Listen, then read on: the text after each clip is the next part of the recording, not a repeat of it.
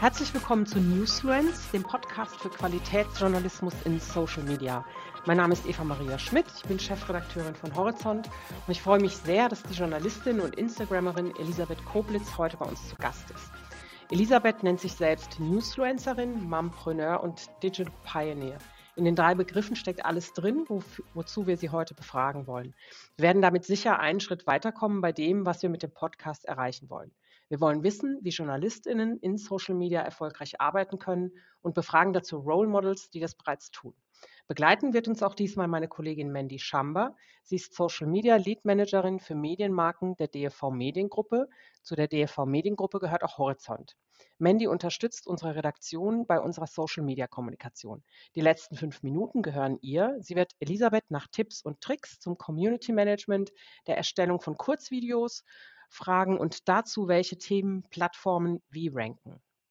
Elisabeth, herzlich willkommen. Ich freue mich sehr, vielen Dank. Für deine Arbeit als Journalistin ist Instagram zentral. Auf deinem Instagram-Account steht Modern Journalism. Was steckt denn dahinter, hinter dem Begriff?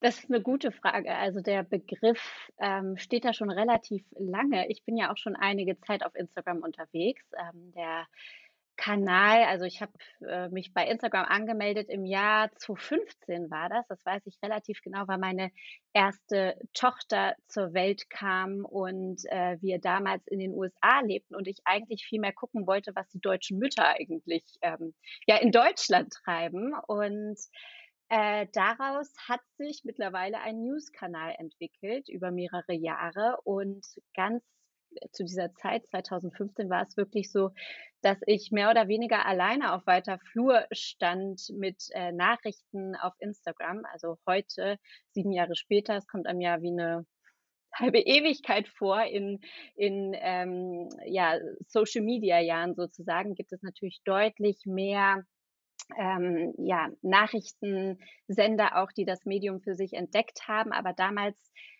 stand für mich im Fokus, das ist moderner Journalismus, dass wir nämlich, dass ich dahin gehe, wo meine Zielgruppe ist, nämlich auf Instagram. Meine Zielgruppe, die ist zwischen 24 und 44. Das kann man ja sehr genau auf Instagram sagen. Und für mich ist moderner Journalismus eigentlich genau dorthin zu gehen, wo diejenigen sind, die ich abholen möchte. Die ganze Medienlandschaft ist ja in, in einer Veränderung. Ne? Also ich erinnere mich noch sehr gut daran, wie mein Vater, Jahrgang 46, ähm, für den war diese Viertelstunde am Abend zwischen 20 Uhr und 20 Uhr 15 heilig. Der hat die Tagesschau geguckt und man muss sich nur umhören in meinem Bekanntenkreis, die ähm, meine Freundinnen, meine Bekannte, die schauen die Tagesschau nicht mehr. Also die informieren sich einfach wirklich hauptsächlich über Social Media. Und äh, für mich ist es einfach ganz klar und logisch, äh, dass man eben genau dann da auch hingeht, wo die, die Zielgruppe, die Leserschaft ist.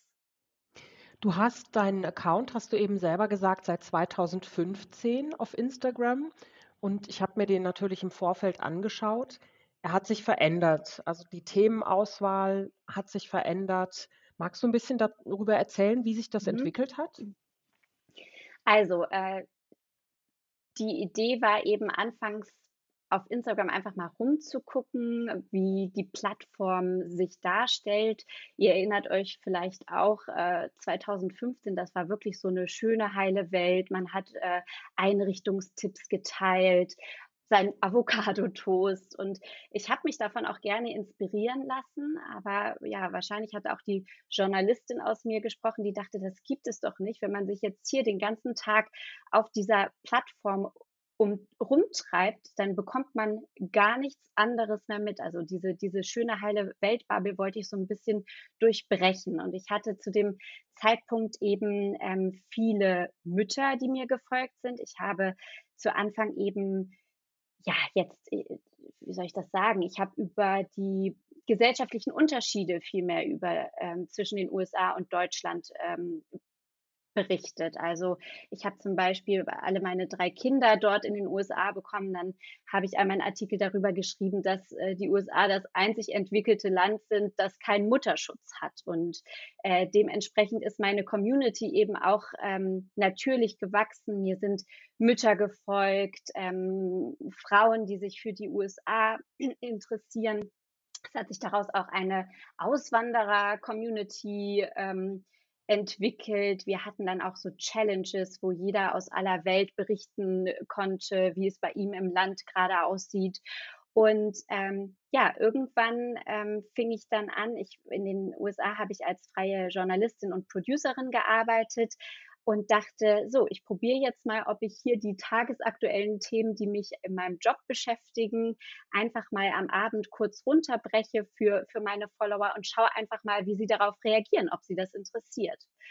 Und ähm, naja, ihr habt bestimmt auch die ähm, politische Entwicklung damals verfolgt. Ein gewisser Trump hat dann irgendwann verkündet, dass er der US-Präsident oder sich auf das Amt des US-Präsidenten bewerben möchte. Und somit ähm, folgt mir wirklich immer mehr und auch intensiver und fragten dann auch immer mehr, erzähl doch mal, was geht denn da bei euch gerade ab? Das kann, kann ich mir alles gar nicht vorstellen. Und äh, ja, irgendwann wurde daraus immer mehr und mehr ein, ein News-Tagebuch, mehr oder weniger. Und ähm, du bist ja Journalistin ähm, und du arbeitest ja auch, nehme ich an, äh, für Auftraggeber. Wie mhm. das denn verknüpft, dass du diesen sehr persönlichen Blick auf das, was äh, geschieht und was du ja auch professionell dann begleitet hast mit einer Berichterstattung. Wie hast du das mit deinem Beruf verknüpft? Oder war das zumindest eine Zeit lang eigentlich mehr so ein professionelles, aber Privatvergnügen, was du da auf deinem Instagram-Account gemacht hast? Ganz genau, jahrelang wirklich äh, war das so, dass ich, ähm, wenn ich nicht gerade irgendwie, äh, das hört sich jetzt so an, als hätte ich viele Kinder. Also ich habe drei, also ich habe viele Kinder, ich habe drei Kinder, äh, die sind 2015, 2017 und 2019 geboren. Und ähm, äh, wenn ich äh, nicht gerade irgendwie mit einem Neugeborenen zu Hause war, habe ich eben als freie Producerin und freie Journalistin gearbeitet, äh, unter anderem fürs ZDF. Und ähm, für mich war Instagram gerade zu Anfang ähm, so eine so eine Ausflucht aus meinem Mama-Alltag tatsächlich. Also ich brauchte als Journalistin mehr ähm, ich wollte irgendwie auch, obwohl ich zu Hause war mit meinem Kind, wollte ich ähm, das politische Geschehen weiterverfolgen. Und äh, für mich war Instagram so die Plattform, wo ich einfach das, was ich eh verfolge, für meine kleine Community damals noch zusammenfasse. Und das habe ich dann immer intensiver gemacht. Das war wirklich ein, ein längerer Prozess, aber irgendwann war das ein wahnsinnig zeitintensives Hobby, denn ja, ich habe damit kein Geld verdient und habe das dann abends nach der Arbeit, habe ich dann eben noch meine, meine äh, Zeilen da geschrieben, ne? mein, mein, mein Artikel des Tages zusammengefasst und habe das jahrelang parallel laufen lassen. Auch ähm, 2019 hatte ich mir dann die Frage gestellt, okay, arbeite ich jetzt für die anstehende US-Wahl wieder als Producerin oder lege ich jetzt den Fokus komplett auf Social Media und habe mich dann tatsächlich dazu entschlossen, ähm, die US-Wahl ja auf Instagram zu begleiten. Dadurch haben sich dann auch nochmal neue Projekte ergeben. Also ich hab, bin dann als TV-Expertin ab und an aufgetreten, aber mit Instagram ähm, ja, habe ich kein Geld verdient und somit war das wirklich mein Hobby. Und dann kam ich an einem Zeitpunkt, wo ich mich auch vor mir ehrlich machen musste und äh, überlegen musste, kann ich das jetzt so weitermachen? Für mich war irgendwann klar, mit der professionellen Herangehensweise und ähm, wie sich, wie sich der Account mittlerweile professionalisiert hat. Man, man hat ja dann auch immer größere Ansprüche, kann ich das nicht mehr? Und dann habe ich überlegt, gehe ich jetzt diesen Schritt und versuche jetzt Möglichkeiten zu finden, damit meinen Lebensunterhalt zu finanzieren oder lasse ich es ganz bleiben? Und ähm, meine anderen Kolleginnen, die haben natürlich meine, meine Arbeit auch schon seit, seit Jahren zum Teil verfolgt gehabt und ich habe auch immer wieder mit denen darüber gesprochen und eigentlich war so das Credo, boah, Elisabeth, ist wirklich toll, was du da machst, aber Geld verdienen, pff, wie soll das gehen? Geht das denn jetzt? Das geht jetzt, ja. Also ähm, ich habe lange überlegt, wie kann es funktionieren und als Vorbild habe ich mir meinen Lieblings ähm, Radiosender in den USA genommen. Ähm, das war so für mich ein Beispiel, wie es eben funktionieren kann. Die finanzieren sich über ähm, Spenden, über Merchandise, aber eben auch über Werbung. Und da hatte ich mich ganz lange gegen, gegen gesträubt und dachte, ich, ich kann Journalistin, muss irgendwie meine meine Unabhängigkeit gewahrt werden. Wenn ich jetzt Werbung mache, ähm, dann verkaufe ich meine journalistische Seele. Aber irgendwann habe ich mich umgesehen und gedacht, mein Gott, jedes Magazin finanziert sich durch Anzeigen. Ja, selbst vor der Tagesschau läuft die Bauhauswerbung.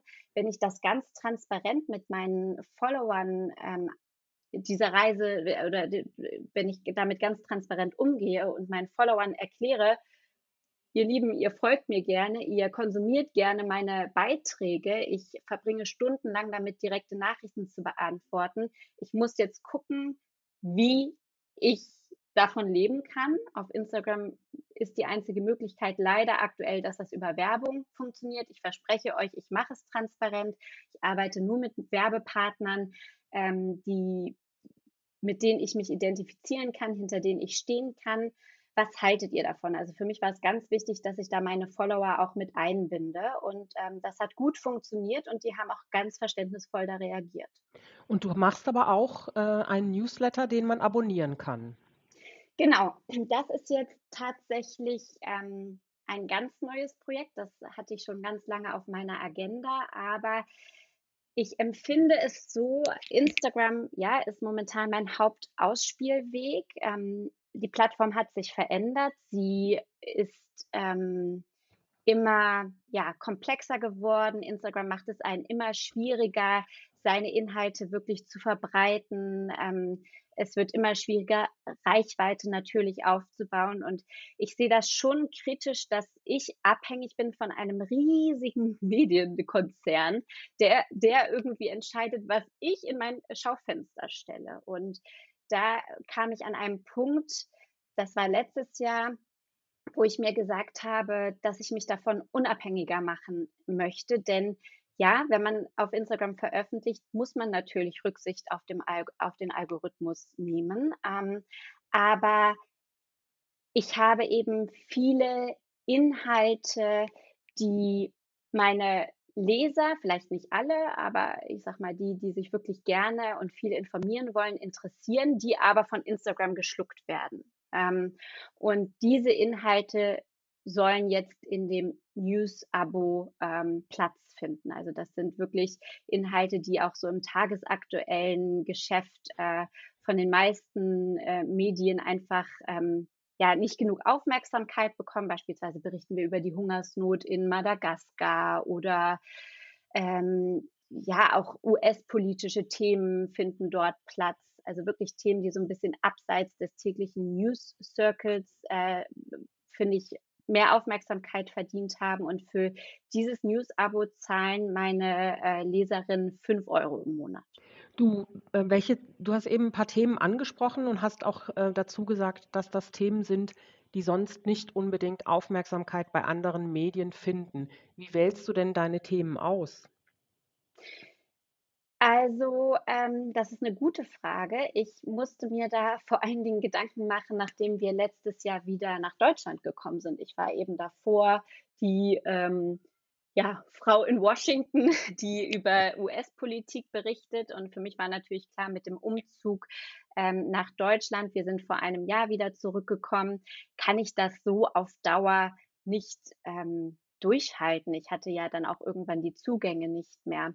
Ähm, bei mir ist es aber so, dass äh, ich da ganz klar in die Kommunikation mit, mit meinen Leserinnen gegangen bin und auch gefragt habe, wofür stehe ich für, also wofür stehe ich? Wenn ihr Elisabeth Koblitz hört, woran müsst ihr da denken? Und ich hatte über die Jahre neben den US-politischen Themen auch eine, einige Rubriken, beispielsweise eine sehr beliebte Rubrik meiner Leser ist äh, Let's Talk Tabu, wo aus der Community Menschen zu Wort kommen, die ein bestimmtes Tabuthema haben. Oder ähm, wir ähm, besprechen auf meinem Kanal Themen, die ja, ähm, Gott, jetzt fällt mir das deutsche Wort nicht ein, contradictive, also äh, wo, wo es zwei sehr widersprüchliche Meinungen sind und die vielleicht auch nicht so gerade in unserer linken, liberalen Social-Media-Bubble populär sind und auch solche Menschen lasse ich zu Wort kommen.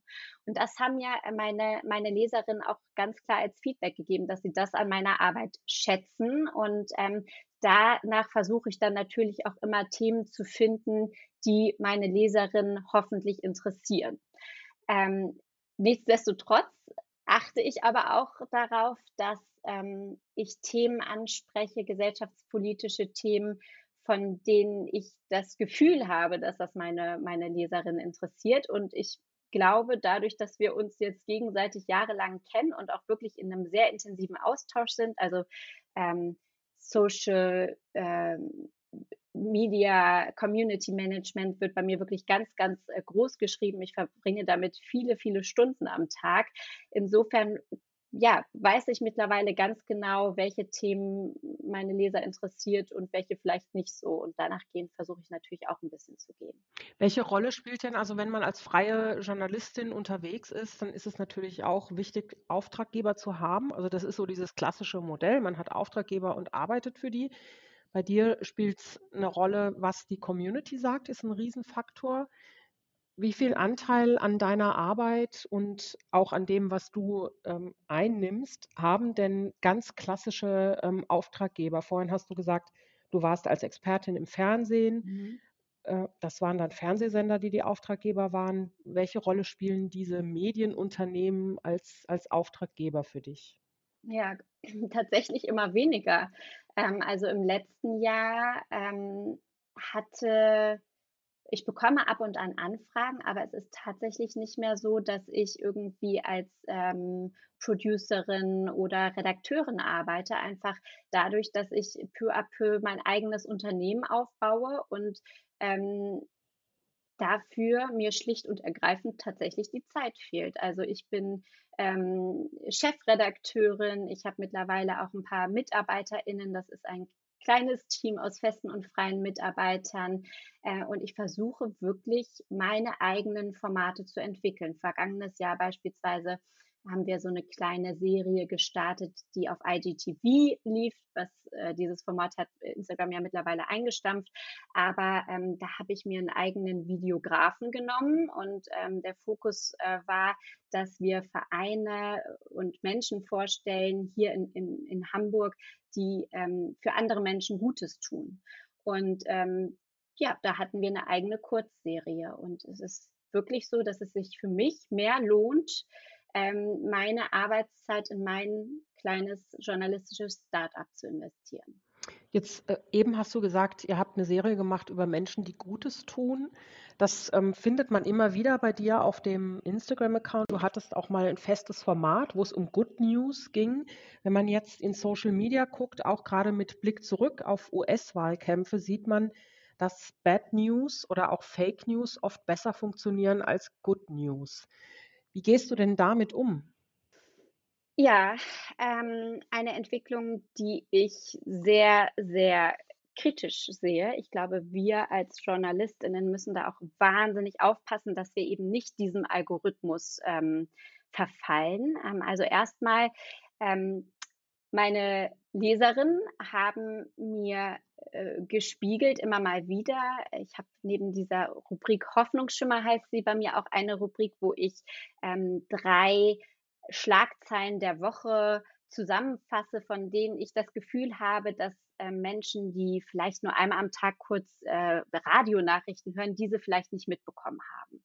Und dann kam immer mal wieder die Bitte, Mensch, Elisabeth, das zieht mich alles so runter. Kannst du nicht auch mal ähm, über was Positives berichten? Und äh, ich in meiner Arbeit höre ganz genau, wirklich ganz genau hin. Und wenn immer mal wieder äh, die gleiche Bitte kommt, dann versuche ich zu überlegen, wie könnte ich das umsetzen. Und so ist eben diese Rubrik Hoffnungsschimmer entstanden. Also ich glaube erstmal, dass der Trend gerade in, in, in, in, in der heutigen Zeit, ne, wo wir so das Gefühl haben, die, die Nachrichten überschlagen sich, man fühlt sich überfordert, dass der Wunsch nach, nach guten Neuigkeiten größer wird. Da, da gibt es ja auch äh, tolle Social-Media-Kanäle, die mittlerweile nichts anderes machen. Also ähm, das ist das eine, aber ja, der Algorithmus, ähm, da gab es ja auch äh, hier die Enthüllungen der Whistleblowerin von Facebook. Ähm, lebt davon, dass Menschen sich aufregen und äh, so möglichst lange auf Social, Social Media sind. Und meiner Meinung nach sind wir äh, als Journalisten stehen da ganz klar in der Verantwortung, dem eben nicht zu verfallen, sondern ähm, weiterhin auch irgendwie unseren Auftrag zu erfüllen, äh, aufzuklären.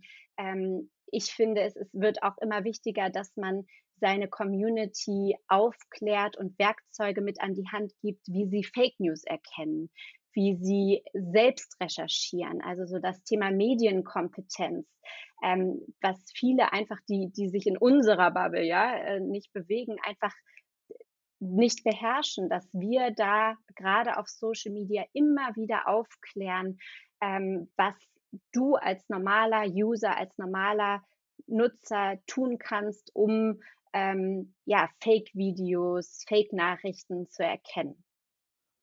Du hast vorhin darüber gesprochen, wie, ähm, wie sich das entwickelt auf Instagram, wie der Algorithmus ähm, ja auch das ein Stück weit mitsteuert, was du tust. Ich habe natürlich nachgeschaut, wie viele Follower du hast. Du hast fast 60.000 FollowerInnen. Wie genau guckst du dir denn an, wie sich deine Zielgruppe entwickelt und was unternimmst du denn, um dass das Wachstum trotzdem funktioniert, auch wenn der mhm. Algorithmus, wie du vorhin gesagt hast, das schwerer macht mittlerweile? Mhm. Also ich glaube, ich, ich kann das nicht belegen, aber das ist so mein Empfinden und auch wenn ich mich mit Kolleginnen austausche, die sich auf diesen äh, Plattformen bewegen, es ist nahezu unmöglich, mit guten Inhalten zu wachsen. Also es reicht nicht mehr, das war vor fünf Jahren noch der Fall, man hatte irgendwie ein gutes Foto und einen tollen Inhalt und hat irgendwelche Hashtags verwendet und irgendwie ist man gewachsen und hat Reichweite gewonnen. Und ähm, Das ist mittlerweile nicht mehr der Fall. Was ich da tue, ist, dass ich ähm, Profile suche aktiv, die meiner Meinung nach einen Mehrwert darstellen, die vielleicht auch etwas anderes machen als ich. Also es gibt ja mittlerweile aus allen gesellschaftlichen Schichten äh, und Themen Profile, die die wundervoll besetzen und von denen ich das Gefühl habe, okay, das ist wirklich jetzt ein Profil,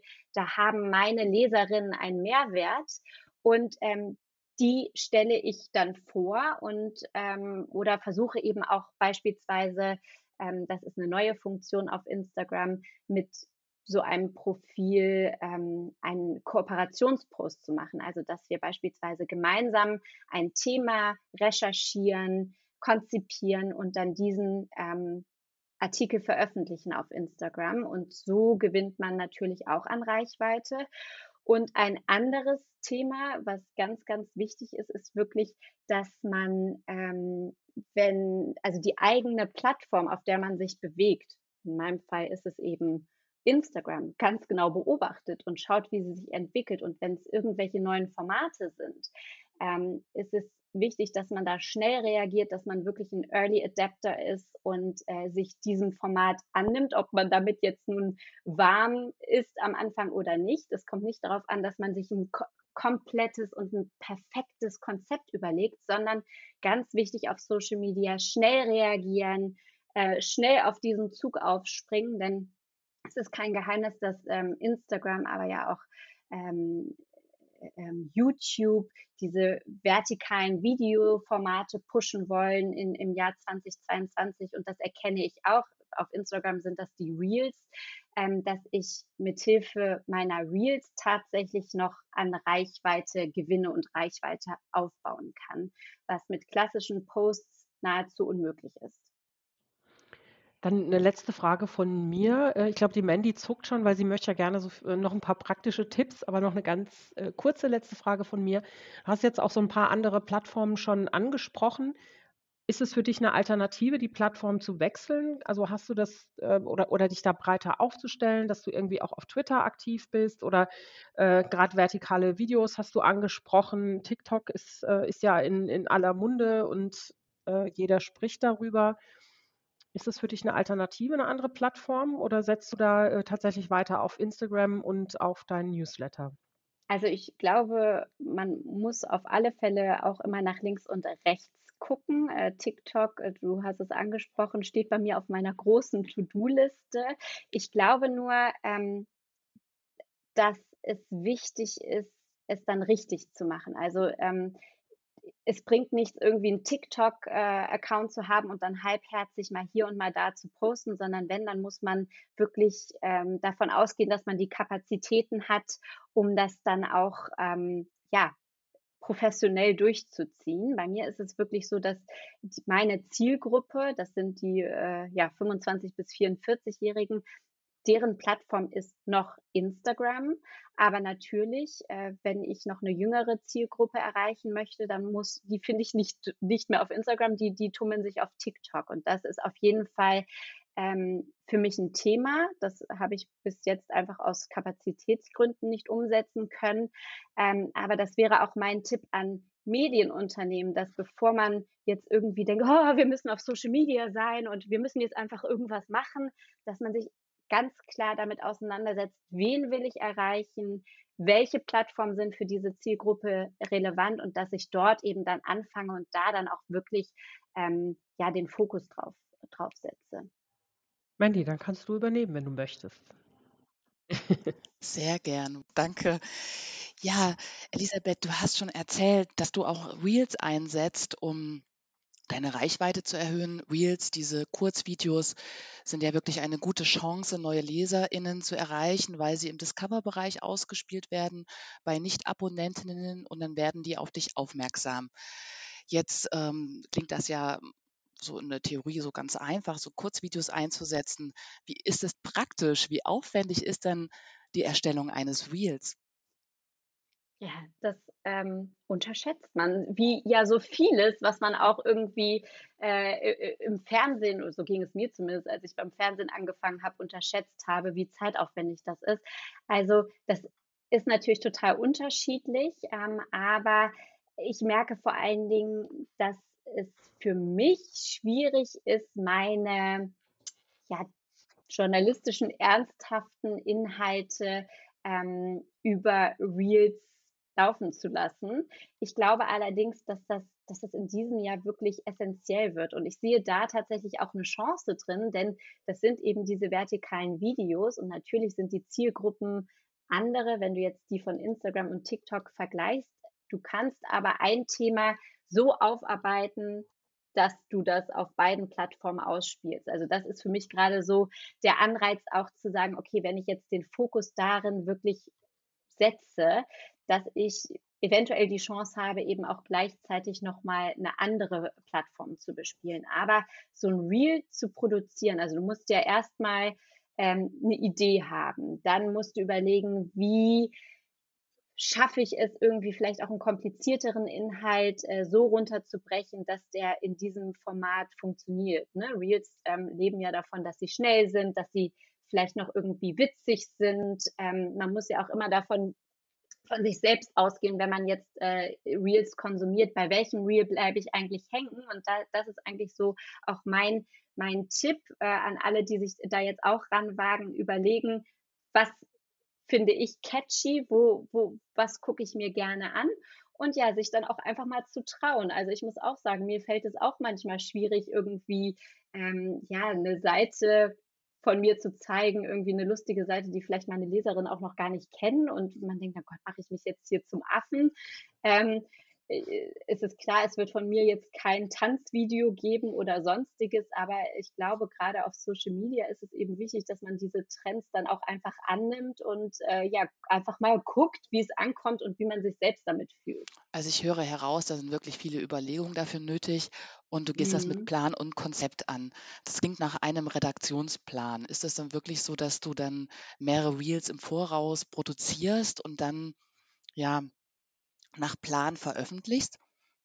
Reels tatsächlich noch nicht. Ich habe in diesem Jahr einen Redaktionsplan für Instagram, ähm, wo ich eben feste Rubriken habe, die man auch gut ähm, vorplanen kann.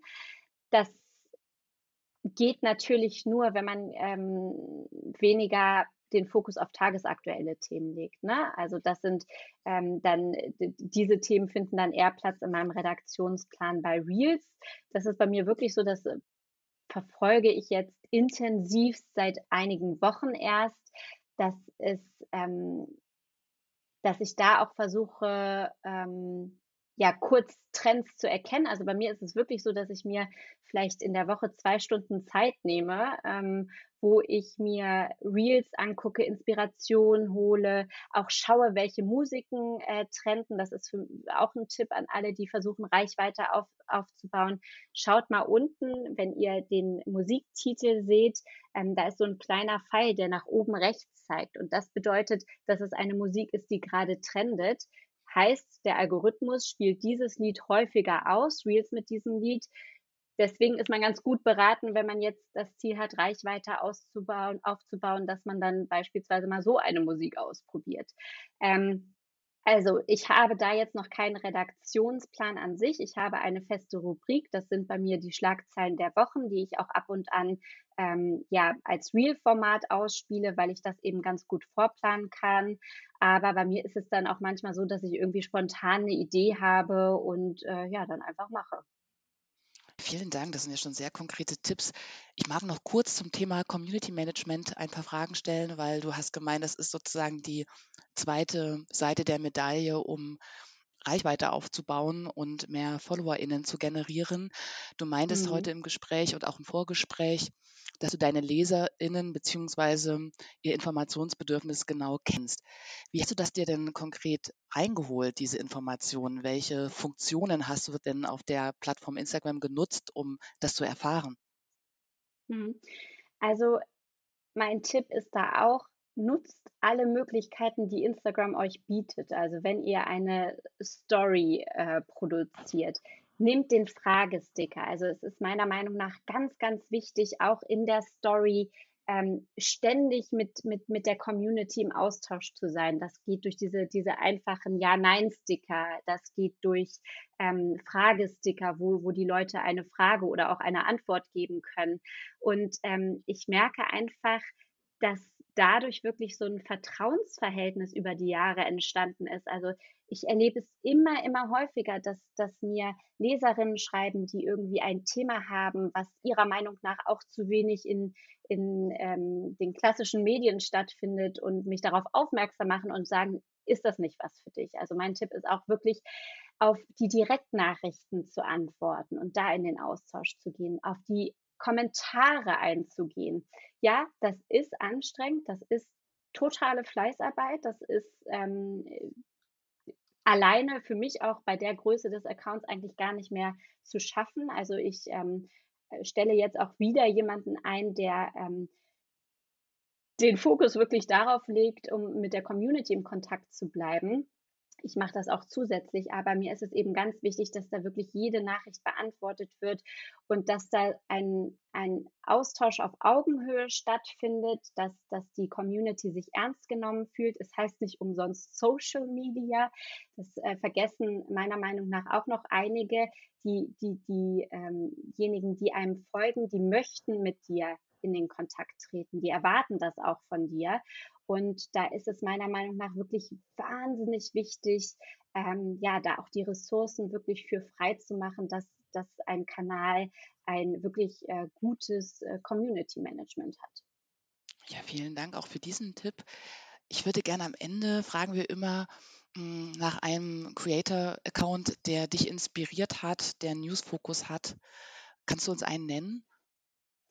News-Fokus. Ähm, ich empfehle natürlich Daniel Bröckerhoff, der macht wirklich äh, großartige Stories. Ein Kollege, NDR-Kollege, der war beim ZDF ähm, und der ähm, ja fasst häufig tagesaktuelle Themen in seinen Stories zusammen und äh, hat auch immer, es ist da sehr meinungsfreudig, muss ich sagen. Also man, äh, er macht auch keinen Hehl draus, er versucht es auch nicht mal irgendwie da äh, ausgewogen zu sein, aber das ist wirklich ähm, auch eine, eine ganz tolle, inspirierende Art, wie ähm, gerade komplexere Themen auch toll für Social Media heruntergebrochen werden können.